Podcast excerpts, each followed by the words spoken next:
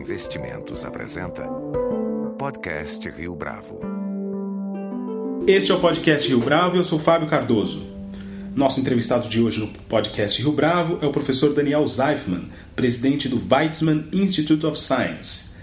Esta é a segunda visita de Daniel Zeifman ao Brasil e nessa entrevista, que será conduzida em inglês, o professor fala não apenas das parcerias que têm sido estabelecidas entre o Weizmann Institute e algumas instituições brasileiras, como também comenta a participação do Weizmann Institute na pesquisa relacionada ao bóson de Higgs. Professor Daniel Zeifman, thank you for joining us here today. My pleasure. Thank you for um, hosting me. Professor Zeifman, could you please tell us more about this visit to Brazil?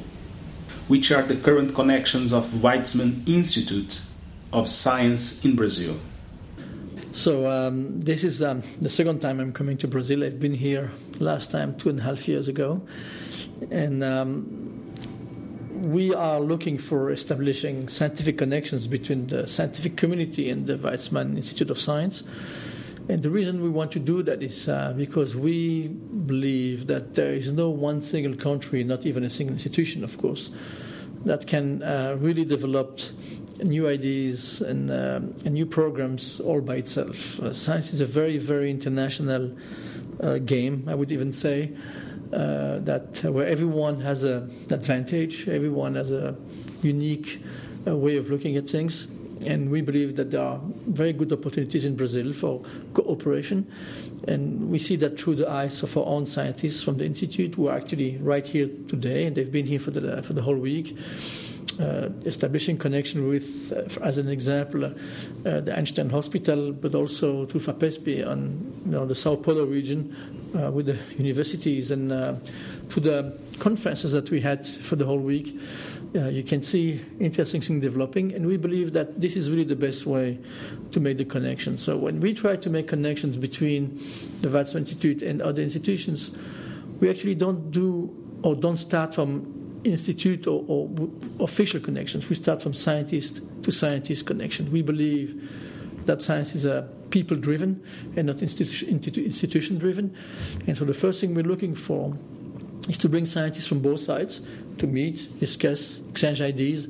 And from that exchange of ideas, we try to um, recognize what is you know, most promising uh, and, and, and then we start reporting it. So my goal here is, to, among all these things, is to really try to recognize what are the most promising ideas without guidance. It comes from the scientists themselves, and then to try to uh, convince people to support it. And uh, that uh, I know from the FAPESP, there's a, um, very serious engagement to support it, and we will try to find our own side to support it as well. So I think that's that's one idea. On top of it, there is a major connection, historical connection, I dare to say, between the Jewish community here in um, in Sao Paulo and in Brazil in general, uh, and the Weizmann Institute for many years, uh, which I think is important for both sides as well. So that I think is really uh, an overall view of why I um, come back here and uh, always appreciate to be here. Right now, what kind of result the Weizmann Institute wants to achieve in the current research in short and long term? What we have seen, and, and most of the, and all the people actually who were here uh, during the week are people doing what we call biology or research or biomedical research. Now, remember that um, the Weizmann Institute of Science is focused on basic research. As we do research on the fundamental of sciences, where what we try to provide uh, is an understanding of processes taking place. And so, since we are talking in biology, as you know, uh, human beings, but life in general, is an extremely complex uh, system. Uh, in fact, if you ask people what life is all about, you won't get a real clear definition because we actually don't really know exactly why, uh, what life is all about. And so, the goal is to try to provide as far as we are concerned, a better understanding of very fundamental biological processes. Uh, one can, of course, talk about diseases, specifically uh, you know, cancers or neuroscience or, or other type of, uh, or, or, and there are really so many that, uh, that needs to be taken care of. We believe that uh, before we can take care of diseases, we need to create a medicine, a medicine we understand. So curing is one thing, but it can really be achieved if you understand what the processes are all about. As I said, human body uh, life by itself is very complex, and what we hope to achieve here through this uh, collaboration and on the on, on the short term, but also on the long term. But the short term, let's say, and short by the way, the Weizmann Institute um, is many years. so, you know, I know that in some places when you say short term, they mean a year, and long term, they mean three years. So I'll tell you that at the Weizmann Institute, short term is few years, and long term is 30 years. Okay, that's our time scale. Uh, and we know that it takes a lot of time to really get there. So, in the short term, meaning a few years, we have to develop new understanding of biological processes related to cancer and, and, and, and, and other diseases, but really at the fundamental levels, understanding you know, why cells develop the way they develop, why uh, uh, uh, communication between cells is the type of communication that exists, you know, how these things are moving and what are the important, components in the body and so forth. On the long term, we all do science for the benefit of humanity. Uh, this is really the ultimate goal, and history of science shows that science has been for the benefit of humanity mostly. And so we hope that these results will benefit the humanity by being translated into practical terms, um, practical drugs, which ultimately cure the people. And I'd like to say that we have demonstrated that a process like this works, exists. You need to be patient, support the right scientists who want to work together, and then you're able to deliver. So that's really what we hope to get here and what is necessary to convert scientific research into successful innovation examples. Which ones can you mention to us? You know, we, we, we have a tradition at the Weizmann Institute and uh, even a policy. Um, we don't think actually that research is very important. We think that researchers are very important. It's the scientists who are making the difference, not the science.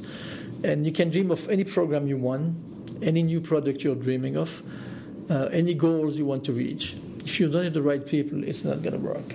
So instead of trying to set you know programs, a specific goal, an endpoint, a specific innovation we're looking for. It's very clear that there are many needs, and you know, uh, we work in a different way. We are not trying to get to a specific point. We're trying to find, as I described to you before, and we try to understand how things work. What we have learned is that in the process of developing understanding, new ideas come up. You could never predict these ideas usually. And then from these new ideas that could not be predicted, and so we're never in the planning of a project, we try to push them to, you know, if they are really useful at a given point, we try to transform them into product. And when I say, um, you know, to get successful innovation, you usually need two type of individuals: people who can develop ideas, and people who can take ideas and transform them into products. So we at the Weizmann Institute, we know how to transform money into new knowledge. We believe that the industry knows how to transform knowledge into more money product. And so we always, at certain point, team with the industry. We do not develop this product by ourselves we let the industry to do it, we provide the knowledge. And so innovation, successful innovation, in my opinion, is a partnership between people with outstanding ideas that cannot be predicted ahead of time, together with an industry which is able to capture these ideas and develop them into, uh, into a real product. And I think that's how we've been working for so many years, and we've been quite successful in, in, in doing that this way. What about Higgs boson particle? The Weizmann Institute scientists have been prominent participants in this research. Um, please tell us more about this experience. Yeah, so th- you know, this is, in my opinion, one uh, an amazing achievement of humankind. Uh, I know that it's a complicated topic, and um, trying to explain exactly what Higgs boson is all about uh, will take more than a few minutes and even more than a few days. Um, and I also know that most people, the first question they ask is, what is it good for? And I'll tell you, right now, it's good for nothing. But I want to remind you that many hundred years ago, more than 100 years ago, when um, Thomson, another very famous physicist, uh, discovered the electron, he was asked exactly the same question. He discovered the electron, and he was asked, What is it good for? He said, Not now. When Faraday discovered electricity, he was also asked, What is it good for? by the Queen of England. And his answer was to the Queen of England, no idea. The only thing I know, you'll be able to make a lot of taxes out of it. So my answer first to what is, what is the Higgs boson good for? I don't know. Right now, I have no idea. But we know, and I think this is very important to mankind, that this is a one of the most important building blocks of what the world is all about. In particle physics, we try to understand what makes really the world from the very, very, very elementary particles. See, we uh, physicists have a reductionist view of the world, which means that we believe, and we show it so far, that everything we see is made of smaller and smaller blocks, uh, that everything which is built has an elementary core to it. And these elementary, this elementary core are the so called elementary particles, like the electron, like the quarks, uh, like other particles. And for more than 30 years, we knew uh, by theory only that there was one missing particle that we should discover, and that's called the Higgs boson. The Higgs boson is a particle that, believe it or not, provide mass to everything we have around ourselves. So it's very, very fundamental. And um, you know, the world basically in Geneva at CERN worked for more than 30 years to try to discover this particle, which today is useless. And you would ask why you do that, and I think that's because this is exactly the adventure of the world. Now, we, the Weizmann Institute, participated in this adventure for a lot of years with quite a big team of scientists and a lot of investment because we believe that um, as a research institution, we have to be part, more than part actually, even take a leading role. And this is, of course, a complex experiment with a lot of people who have contributed to it. Don't believe for a moment that the Weizmann Institute, um, uh, this, that we took, you know, really a more important role than what we are. We took an important role, but frankly speaking, there's been a lot of other institutions involved in that. And it's only through teamwork that we could do that. So we have built part of the detectors. We have had very good scientists who have been working there and students and, and, and postdoc. We've been working in at CERN, being part of this exploration. And um, it's very hard to explain the satisfaction that the scientists, and we as scientists in general, those who were working there and others, had when they saw for the first time a sign that indeed what the human brain thought about 30 years ago as a theory and you know only as an intellectual exercise could make a prediction of what the world is made of that they could find it. Uh, and I think this is an incredible achievement. I mean, you, you need to understand what it means in terms of uh, understanding the world at the very, very fundamental levels. Now, don't believe this is the end of the story. Um, there's always more to look, and in fact, a lot is left to uh, look for. Uh, but we believe that this type of research, even though for most of the people it's irrelevant to the day to day problem, and indeed it doesn't solve today the issues of hunger and diseases. Um, our job is actually to do exactly this type of discovery. So, 100 years from now, or hundreds of years from now, the long term, the very long term, people will be able uh, to actually one another, and I cannot predict it, and nobody can really predict it. Use these type of discoveries to build a better world, and the history shows that this is exactly how it has been working for thousands of years. And how do you recruit scientists at the Weizmann Institute today? What do you do in order to keep the best brains there? We have a model which is uh, based on, as I told you at the beginning, on, on, on, the people, not on the science. So we recruit scientists not because of what they do, but because of who they are. It's very simple. We are not. We don't have a strategy about the fields. We don't care if someone works in cancer research or in elementary particle physics energy research or nanoscience. We rather look for outstanding individuals first and try to understand what they want to do. That's how we recruit our scientists, and we look for three very important parameters. One of them is actually very simple it's knowledge. Believe it or not, uh, evaluating knowledge is not that complicated. And so, if people have a high level of knowledge, we are, I mean, that's a good starting point. By the way, we don't like people who have a very, very, very high level of knowledge because if you really know a lot, and you know you know, then there's a problem. People who know they know are not open for discoveries. But the first thing we look is a high level of knowledge. So PhDs in physics, chemistry, biology, mathematics, computer science, and so forth. Uh, we, um, we're looking for these type of individuals. But that's not enough. Then we look for two additional parameters. The first one is curiosity. You know, knowledge allows you to answer questions. Curiosity allows you to ask new questions. In science, asking new questions is more important to provide answers to old questions. And so we look for people who are very curious because it allows them to take their curiosity into a new landscape and taking risk. So that's the second parameter we look for. And the third one is passion. If there is no passion, nobody's going to work 30 years on a problem. We talked about these individuals who have been looking for the Higgs for 30 years. The only thing that kept alive this is passion.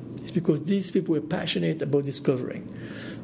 Scientists who have only knowledge and curiosity will not work on long term projects. Those who have only curiosity and passion have not enough knowledge to do the right job.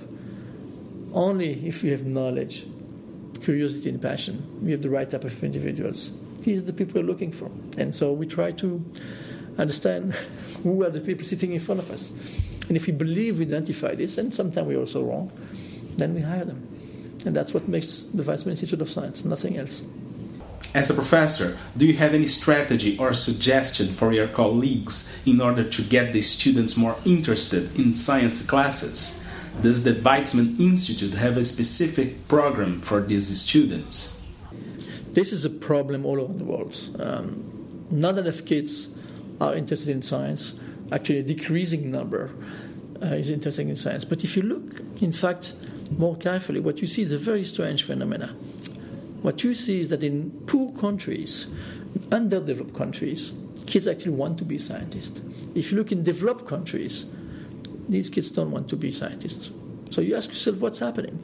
In countries that have been um, successful in science and know what science can do because they have high technology, good healthcare, nice transportations, airplanes, phone lines, internet, they know exactly what science can bring. Kids don't want to be scientists. In countries where they have no access actually to these old wonders of science or little access, kids do want to be scientists. India, for instance. Well, go to Uganda. And you see that in Uganda, a lot of kids want to be scientists. I mean, you know, I really have looked into this, the official statistics, and it's a huge difference. Most of the kids in Uganda would like to be scientists. Very few of the kids in Japan or United States, I don't know, but Brazil wants to be scientists. So what's the difference?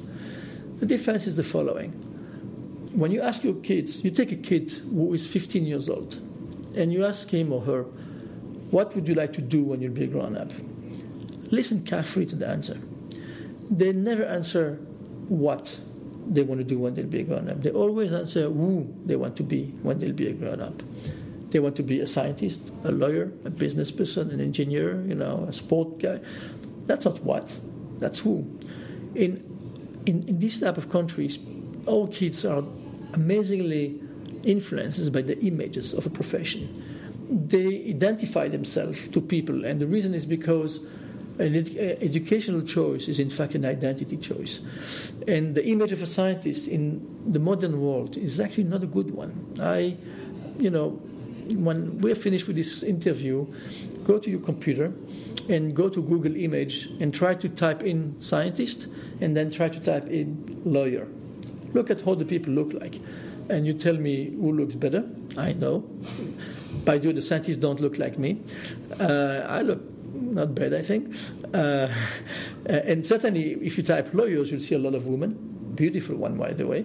If you took scientists, you'll see no women. And so these images actually are influencing the mind of our kids. And so, my opinion, to answer clearly your question, if you want to have more kids in science, it's not enough to have a good teacher. What you have to do is a role model. And the only role model I know about that is scientists themselves. And so, my and that's what you know, my intention, and that's exactly what the Weizmann Institute is doing, is to create meetings between scientists and kids in the laboratory bring the kids to the university, bring them not to teach them something, but bring them to, so they see that science is in fact a lot of fun. And that the scientists are very nice people. They look totally normal.